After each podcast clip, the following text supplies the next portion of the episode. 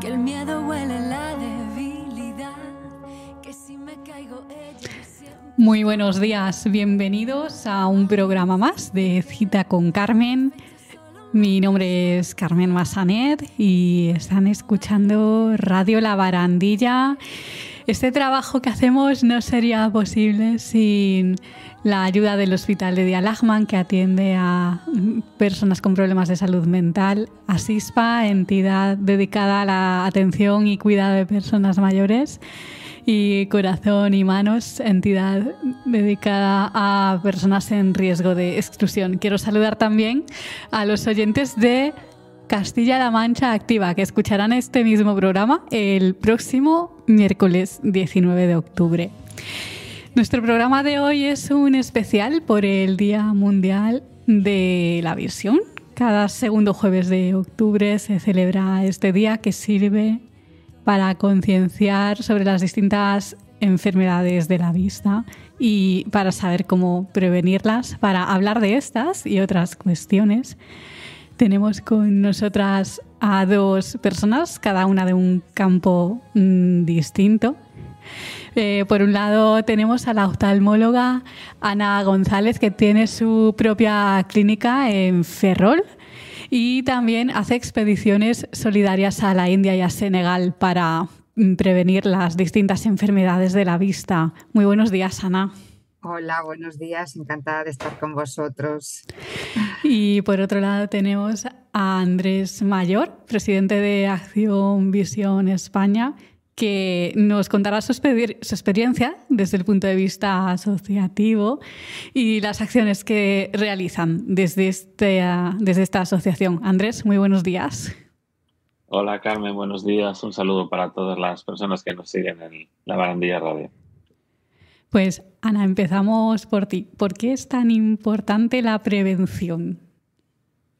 Bueno, porque hay muchas enfermedades visuales que solo logramos eh, mm, salvarlas, eh, salvar la vista del paciente si hacemos prevención. Em, entonces, por eso es tan importante. Por ejemplo, el glaucoma es una de las enfermedades que más eh, nos martiriza en la cabeza porque es una enfermedad que detectada a tiempo mm, se puede solucionar, se puede mm, evitar que el paciente eh, llegue a la ceguera. Aquí es muy importante, pero en África todavía lo es más. Por eso la prevención eh, es lo único posible en esta enfermedad y en otras muchas, pero esta es nuestro campo de batalla porque mm, prevenida eh, puede mm, salvarse esa visión tan importante y si no, no hay solución ni aquí ni en ninguna parte del mundo, ni con trasplante, que a veces pregunta la gente y demás. ¿Qué acciones sencillas podríamos realizar como ciudadanos de a pie mm, para prevenir una enfermedad de la vista? Pues la, acción más sencilla es siempre la revisión. Mm, muchas veces lo que nos pasa es que cuando no notamos nada, eh, pues no nos revisamos. Entonces, la revisión eh, cada cierto tiempo de los pacientes, sobre todo, por ejemplo, pacientes que tienen antecedentes en su familia, eh, pacientes diabéticos, pacientes miopes. en realidad, todos los pacientes deberíamos de revisarnos, pero sobre todo aquellos pacientes que tienen factores de riesgo por, mucho más. Eh, muchas veces estamos acostumbrados a no acudir si no notamos nada. Y el problema es que tenemos que acudir antes de que notemos algo, porque hay enfermedades silentes. También la retinopatía diabética, pues muchas veces, eh, obviamente, no notamos nada, pero hay que revisar los ojos porque si no, cuando ya esos ojos nos den síntomas, ya es tarde para, para prevenir porque se tenía que haber hecho antes. Entonces, la revisión. La revisión es fundamental. Notemos o no notemos síntomas. Pues Andrés, vamos contigo, vamos a conocerte un poquito mejor. Háblanos sobre tu historia personal, tu trayectoria en el mundo asociativo y cómo surge Acción Visión. Bueno, eh, la verdad es que es un, es un placer compartir este, este programa en el Día Mundial de la Visión y las personas que tenemos problemas visuales, que, bueno, como es mi caso, que ahora mismo ya pues prácticamente solo diferencio luz y un poquito de, de, bultos o, sombras, pues eh, es muy importante que en un día como hoy hacemos un poco la voz y, y la sociedad, eh, bueno, pues, pues eh, cambie su mirada hacia nosotros, ¿no? O, o, preste un poco atención a lo que es la realidad de las personas con, con baja visión o con ceguera en el mundo, ¿no? Que, que no somos pocos, ni mucho menos. yo tengo retinosis pigmentaria, es una enfermedad ocular rara que se nace con ella y, es de carácter genético y no tiene, no tiene tratamiento. Es una distrofia hereditaria de retina. Vas perdiendo la visión poco a poco. Cuando eres niño, pues prácticamente la mayor dificultad es la ceguera nocturna. En ambientes poco iluminados, pues te, desenvuelves con, con mucha dificultad, aunque tú ni te das cuenta porque piensas que todo el mundo ve igual. Yo me recuerdo como un niño miedoso que enseguida que oscurecía siempre se iba para casa. Luego, con, ya en, la primera la adolescencia, incluso un poco antes, pues se va reduciendo el campo visual, ¿no? La capacidad que tenemos de, de, reconocer lo que nos rodea, lo que, lo que viene por arriba, por abajo, por la derecha, por la izquierda. Se va produciendo lo que se conoce como un estrechamiento del campo visual y se produce una visión en forma de, de visión en túnel, en forma de visión de, de cañón de escopeta, ¿no? Y eh, por esa zona se mantiene la agudeza visual, la capacidad de reconocer, de leer, de, diferenciar, de, tener eh, capacidad de, hacer cosas con precisión. ¿eh? Y luego, en el, bueno, pues con el paso del tiempo, esa visión nítida se va anulando hasta que llega un momento pues, en, el, que, eh, bueno, por, por ese canon, esa visión en túnel o ese cañón de escopeta, pues ya prácticamente solo se ve luz o se diferencian no quiere decir que todo el mundo tenga la misma trayectoria, pero en general, bueno, pues puede ser más o menos una, una situación parecida a la que yo estoy comentando, ¿no? Hay, hay, muchos casos. Hay tantos casos como personas que tienen una distrofia hereditaria de retina y hay personas que con 70 o 75 años todavía son capaces de leer titulares de periódicos y hay niños que nada más hacer pues ya tienen una dificultad visual muy grande. Aunque realmente este año, en 2022, estamos muy contentos porque por fin tras más de 30 años de investigación, tenemos la primera terapia para una distrofia de retina, que es la amaurosis congénita de Leber, para el gen RP65. Pero bueno, si luego quieres, pues te, cuento más. Perfecto, claro que sí. Sí.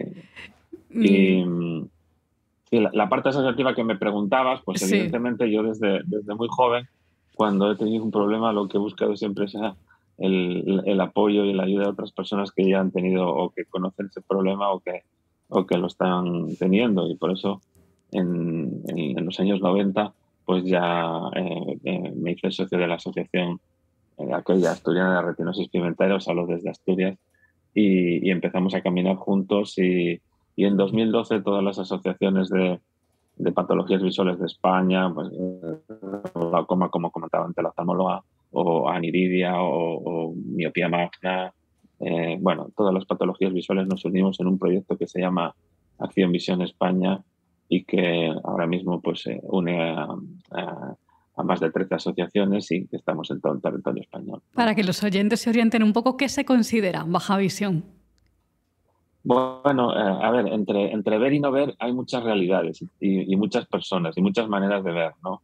Cuando vamos al oftalmólogo, pues evidentemente, eh, si vemos todas las letras y no tenemos ninguna duda, pues vemos una, una visión por estándar o perfecta, ¿no? Que sería ver uno, ¿no? Hay una escala que se llama la escala de Becker, que en la medida que vamos dejando de ver nítido, de ver las letras, pues vamos, se, va, se van produciendo una, eh, bueno, pues una disminución de la agudeza. Entonces, se puede, puedes estar en 0,9, en 0,8, en 0,7. Cuando llegas a 0,1, un décimo de visión, pues es lo que se considera la, la ceguera legal, que es lo que nos permite acceder a los servicios de la, de la ONCE en España, ¿no?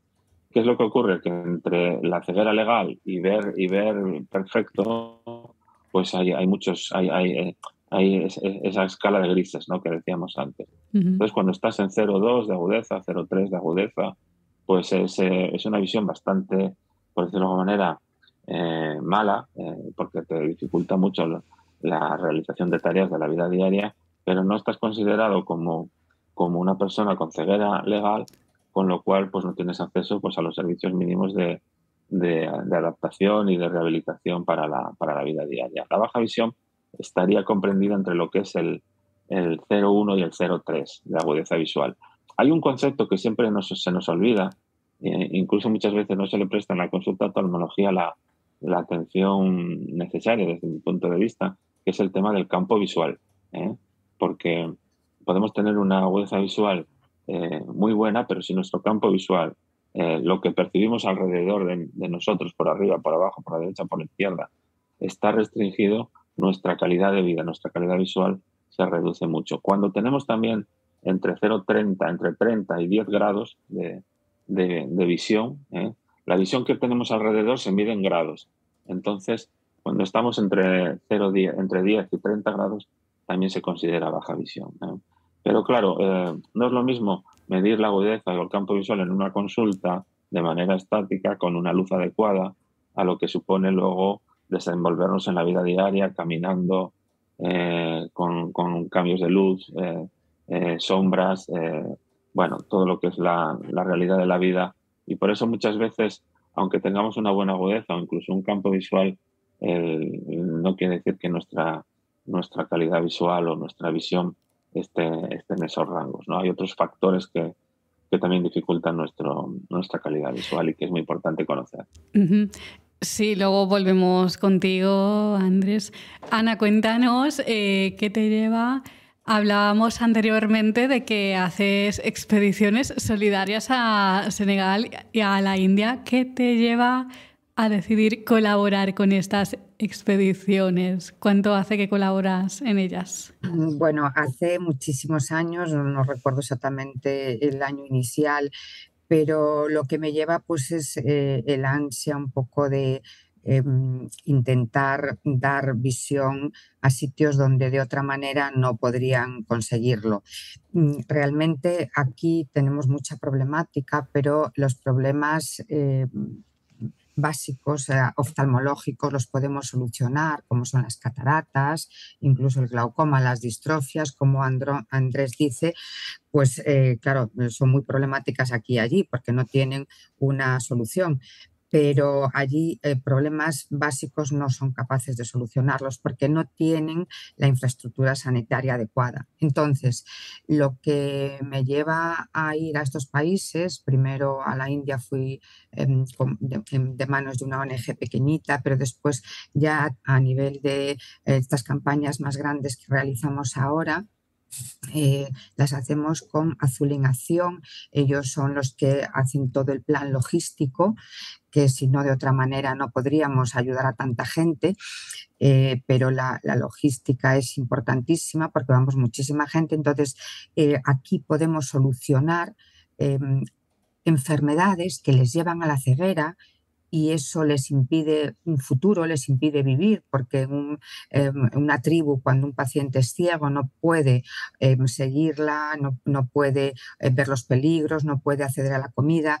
Entonces allí lo que hacemos es pues, operar cataratas, eh, intentar frenar el avance del glaucoma, que en África es un problema terrible. la raza negra tiene un glaucoma absolutamente mm, eh, dramático porque empieza en edades muy tempranas y no, ellos no pueden ponerse colirios ni acceder a tratamientos. Entonces les deja ciegos totales, gente muy joven y después ya no tienen posibilidad ninguna de recuperar.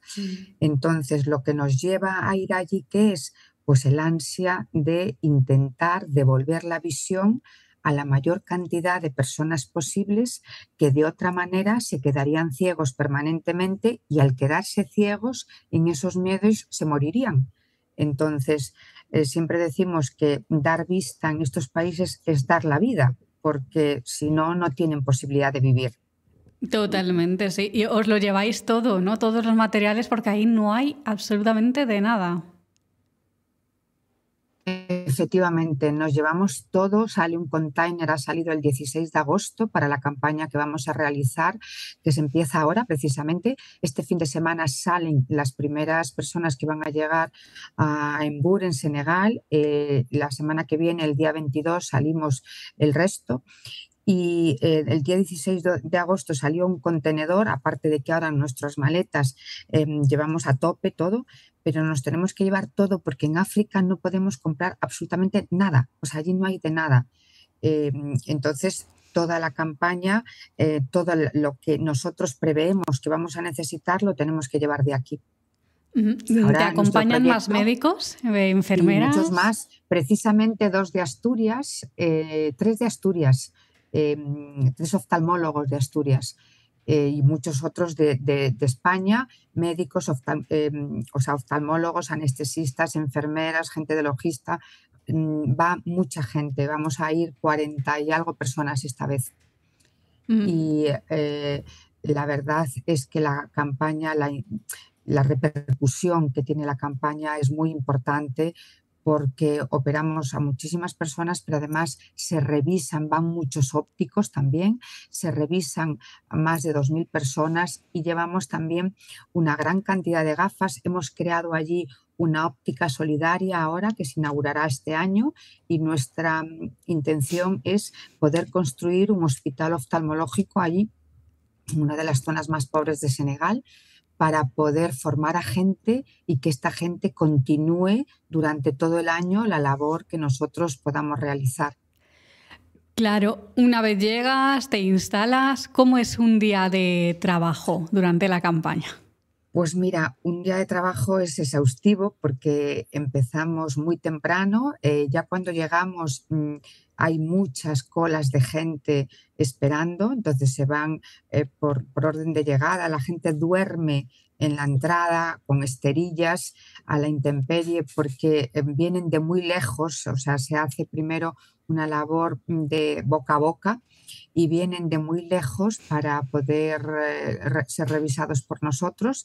Entonces se van organizando y desde que empezamos, mm, eh, pues muy temprano, sobre las siete y media, ocho de la mañana empezamos, aunque nos levantamos mucho antes, pero cuando empezamos a pasar consulta, más o menos son esas horas, empezamos ya con consulta a tope, con muchas... Eh, campos, muchas zonas de trabajo y en quirófano. Previamente a la llegada grande hay personas que ya van organizando las que necesitan ser operadas. Entonces empezamos con varias mesas quirúrgicas y varias mesas de consulta y los ópticos también por un lado, oftalmólogos por otro, y es como un engranaje, como un puzzle donde todo encaja para ser capaces de ver a la mayor cantidad de personas posibles y darle la visión a la mayor cantidad de personas posibles. ¿Alguna anécdota con algún paciente que te haya impactado? Pues, pues sí, mira, eh, anécdotas hay muchísimas, pero una de ellas es eh, su agradecimiento, eh, su generosidad. Fíjate, operamos eh, en una de las campañas a un jefe de, la tribu, de una tribu que estaba ciego de los dos ojos. entonces vino durante dos días caminando con todos los peligros.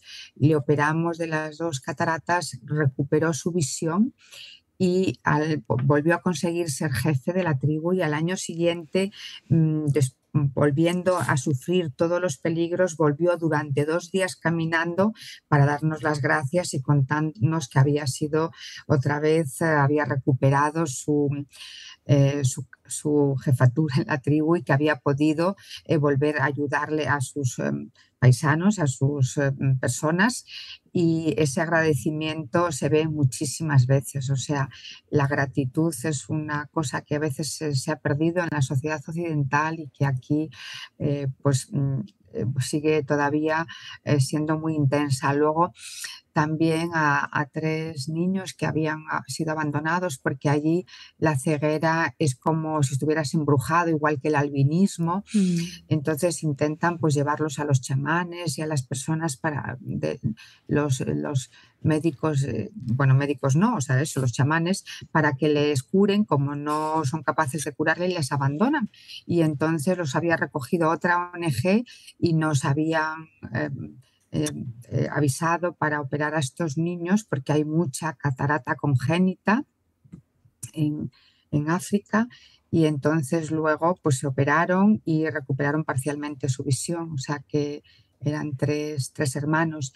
Eh, es muy fascinante, muy increíble cuando los niños recuperan la visión porque realmente ellos ven cosas que nunca habían visto. En, junio de, después de la pandemia hemos traído a través de la ONG Azul en Acción a un niño con cataratas congénitas, lo hemos traído aquí a Ferrol porque no íbamos ese año a África. Eh, se ha quedado en casa conmigo, lo hemos operado y el ver después cómo recuperó la visión, cómo accedió al mundo, eh, fue fascinante porque lo tuvimos aquí en casa y vimos un poco su, su cambio. Pero allí también, aunque podemos disfrutar menos de esa recuperación porque estamos un tiempo limitado, pero cuando a un niño le enseñamos eh, una piruleta al día siguiente de operarlo, le destapamos y vemos cómo ya con su mano va cogiendo esa piruleta que no había eh, visto y que antes no había sido capaz de coger, o ve la cara de su madre, o ve mm, tantas cosas desconocidas para él, es algo, es algo fascinante. Pues sí. Eh, Andrés, ahora mm. hay muchas más información, mucho más avances que. Hace 30 años, por ejemplo, que tú estabas en los 25 más o menos, si no me equivoco.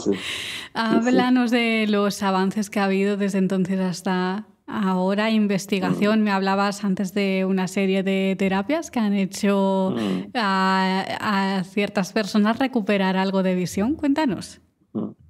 Bueno, antes de nada, eh, Carmen, déjame que, que felicite a Ana y todo a todo el equipo de, esta ONG que, que, van a, que están trabajando en Senegal y en, en India y en otros, en otros lugares del mundo. ¿no?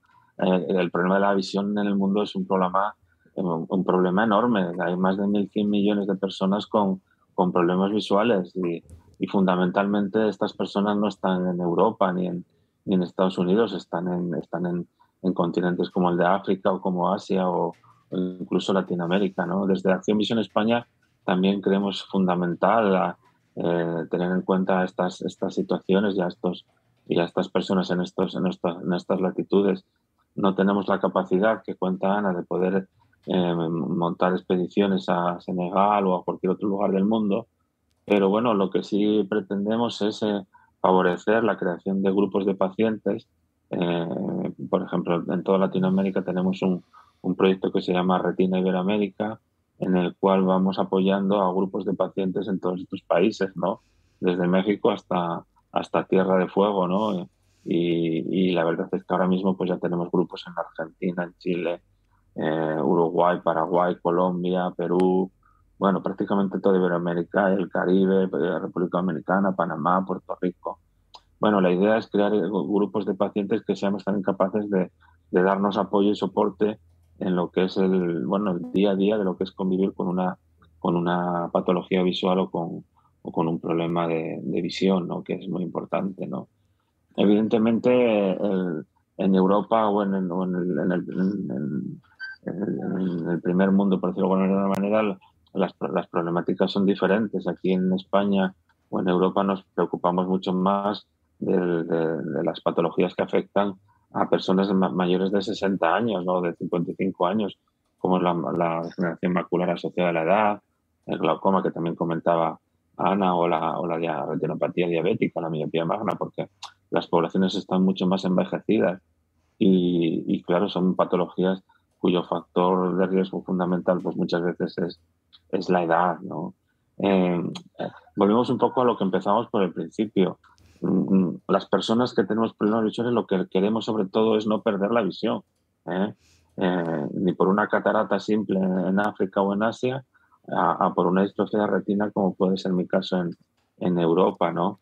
Y lo que creemos importante es que, como dice también la ONU en su informe mundial de la, de la, de la visión, es que la mitad de las, de las cegueras podrían ser, podrían ser evitables. ¿eh?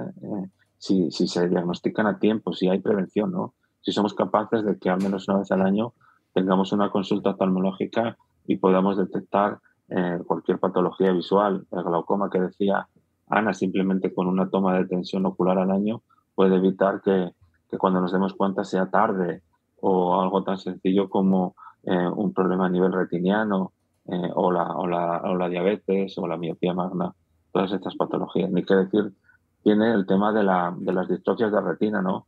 Con la incorporación de la genética, la genética tiene que incorporarse a la consulta oftalmológica porque distrofias hereditarias de retina es fundamental tener un buen diagnóstico genético que, apoye y confirme eh, el, estudio oftalmológico, ¿no? Y como decías tú, Carmen, pues en los últimos 30 años hemos investigado muchísimo, se sigue investigando, pues para que muchas de estas distrofias de retina tengan una solución. Y en 2022, pues en España, es lo que te comentaba antes, ya hay 18 personas tratadas con una distrofia hereditaria de retina en, relacionada con un gen, el gen RP65, que han recuperado visión. ¿no? Es una terapia génica que simplemente consiste en, un, en una inyección con, donde se le incorpora a, la persona con la patología eh, el gen nuevo, el gen sano, y allá donde se infecta a nivel subretinial de la retina, pues se consigue recuperación de esa zona de la, de la retina y las personas pues pueden recuperar visión. Eh, en unos casos más, en otros casos menos, pero de, de, pasar a, para que te hagas una idea, pues este fin de semana pasado, el día 1 de octubre, juntábamos aquí en Asturias, desde donde os hablo, desde donde os hablo pues a, dos familias con dos niñas de 13 y 14 años y nos contaban pues cómo han tenido que prácticamente dejar de usar el bastón para, para caminar, eh, poder manejarse en ambientes con poca luz, que la ciudad nocturna prácticamente les ha desaparecido, o incluso leer ya en pantalla, pues con dejando de utilizar las ampliaciones o, el, o los lectores de pantalla, ¿no? Volver a jugar al baloncesto, ¿eh? Eh, no vamos a decir que, que, que como a nivel profesional, pero poder seguir la bola y encestar o, bueno, ese tipo de, de, cosas que cuando no tienes la visión pues no puedes hacerlo. Y bueno, pues es, es, también un motivo de satisfacción porque este es un tratamiento caro, es un tratamiento de terapia génica, de terapia personalizada y, el Sistema Nacional de Salud, afortunadamente en España, lo cubre porque son tratamientos muy, muy caros, ¿no? Y en ese sentido, pues, eh, pues estamos muy contentos y muy satisfechos, porque cuando en los años 90 las asociaciones de pacientes decíamos que, que queríamos devolver vista perdida, hacer que los ciegos vean, nos, trataban de locos, ¿no? Nosotros decíamos que la investigación está nuestro camino, está nuestra esperanza. Y 30 años después, pues hemos conseguido la primera terapia génica que devuelve la visión a, bueno, pues al menos eh, en, este, en este momento 18 personas en España. Háblanos rápidamente de los eventos que tenéis como asociación preparados para esta tarde. Hoy, hay, un listado tremendo. Bueno, hoy, Lo más importante. ahora mismo están en muchos sitios de España con mesas informativas en los halls de los hospitales, con exposiciones descubriendo la baja visión en, en Liencres, en Valdecilla, en Bilbao, en, en Donostia, en Madrid. Esta tarde tenemos diferentes jornadas científicas, eh, eh, sociales. Eh, a las a las 5 yo participaré en una jornada sobre edema macular diabético, que es muy importante que, haya un buen diagnóstico, que, que, seamos fieles al tratamiento, que no dejemos pasar las consultas. a partir de las 5 en Zoom, si queréis participar, entrar ahí en la página de Visión España, en esvision.es, y ahí tendréis el enlace de conexión. Y luego a las, a las 7 también hay otra jornada a nivel online sobre glaucoma con la Asociación Española de, de, Afectados y Familiares de Glaucoma, AGAF, donde también se va a trabajar un poco el tema este de glaucoma de 7 a 9. Eh, a las 5 y media también distrofias de retina por arriba y por abajo con la Asociación de Beguisar en, en Guipúzcoa. Eh, la Asociación Española de Oftalmología también con la Asociación de Aniridia, también por la tarde. Bueno, Hoy hay un montón de, jornadas, de jornadas. En vuestra página, ¿no? sí, una pasada, ¿verdad? Eh, ahí en Acción Visión, en la página, podrán encontrar toda la información. hay una página, hay una página que hemos creado específicamente para el Día Mundial de la Visión, que es diamundialvisión.es, que también se recogen todos los, todos los eventos de una manera ahí conjunta. El día 22 de octubre hay una jornada de familias con con catarata congénita que, comentaba antes eh, Ana, en, aquí en, Madrid, con la Asociación Haces de Luz de Catarata Congénita España, que van a reunir a, un montón de familias de toda España, con, con, papás, mamás y niños y niñas. El día 22 también en el, en el, en el Clínico San Carlos de Madrid, toda la, todo el día. La Asociación de VIPIS, eh, VEA, también hace una jornada científico-social. donde van a compartir ahí un montón de, cosas. El 21 y el 22 estará el Foro Social de la Discapacidad en el Parlamento, en el Congreso de los Diputados, en, en, en, Madrid, con, con, la Comisión de, de, Salud, que también participará en diferentes personas, diferentes eh, parlamentarios. Bueno, hay, un montón de cosas. El, mes de octubre es el mes de la edición, sin duda. tope. ¿eh? Eh, Ana, ¿qué crees? ¿Crees que se debería hacer, hacer más por la prevención de lo que se está haciendo? Vamos a ver, siempre se puede hacer más y siempre se debe de hacer más, pero claro, a veces es complicado. sobre todo es concienciación, o sea que el tema es que la gente se conciencie de la necesidad de las revisiones porque en las revisiones es donde se detectan eh, las cosas, obviamente. Mm. Entonces, si tú em, eh, empiezas a perder visión y piensas que es un problema de gafas y no te vas a revisar, pues ya tenemos un problema, porque probablemente a, veces no es un problema de gafas. Entonces, en todas estas enfermedades, y muchas de ellas estaba citando Andrés, pues eh, la retinopatía diabética, el glaucoma, mm, eh, la miopía magna, porque hoy en día, por ejemplo, eh, la miopía se puede intentar frenar mm, eh, con, una, con, un tratamiento de em, gotas y ortoqueratología. Entonces, los niños con miopía, pues si le ponen unas lentillas nocturnas y unas gotas, a veces se consigue frenar la miopía. Entonces, conseguimos evitar esas miopías magnas que después dan muchos problemas en la retina. Entonces, mm, revisándose y preocupándose de los ojos, o sea, es muy importante que el paciente eh, se preocupe de sus ojos, aunque los note bien, porque muchas veces las enfermedades no dan síntomas. Y eh, ese es el gran problema que tenemos. Y hay muchas enfermedades que aunque se detecten a tiempo, no hay posibilidad en este momento de frenarlas, pero hay otras que sí. Entonces nos tenemos que centrar en preocuparnos de nuestros ojos ya, por supuesto, si tenemos algún síntoma fundamental, pero aunque no notemos nada. Eh, en la infancia, en la edad media de la vida y en la edad adulta. O sea, es que eh, en todo momento necesitamos revisiones para prevenir. Ahí queda eso, siempre concienciarse de las revisiones. Ana, ¿nos puedes dar algún correo electrónico por si algún oyente quisiera preguntarte algo que te pueda escribir? Claro. Eh, mira, es Ana y de Italia, G de Galicia, C de Coruña o de Oviedo, arroba gmail.com. A ver, lo repites para que lo puedan anotar bien. Ana y de Italia, G de Galicia, C de Coruña o de Oviedo. Instituto Gallego de Cirugía Ocular, son mm, las iniciales. Sí. Eh, arroba gmail.com. Perfecto. Pues eh, muchísimas gracias. Recordamos a Ana González, oftalmóloga de Ferrol, que cada año hace una campaña solidaria a la India y a Senegal. Muchísimas gracias por estar con nosotros. Y Andrés, eh, para finalizar, un mensaje de ánimo a esas personas que se encuentran en una situación parecida a la tuya para que no dejen de luchar por salir adelante y superar sus problemas de visión, querer superarse. Cuéntanos. Mm. Bueno, eh, mensaje simplemente, eh, a ver, yo soy Andrés, vea más, vea menos, con, con visión o sin visión. Y por encima de todo tengo que seguir adelante en la vida y, y seguir para adelante. Entonces, eh, mi, idea fundamental es que por encima de mi visión yo tengo que eh, salir adelante y cumplir mis, mis objetivos.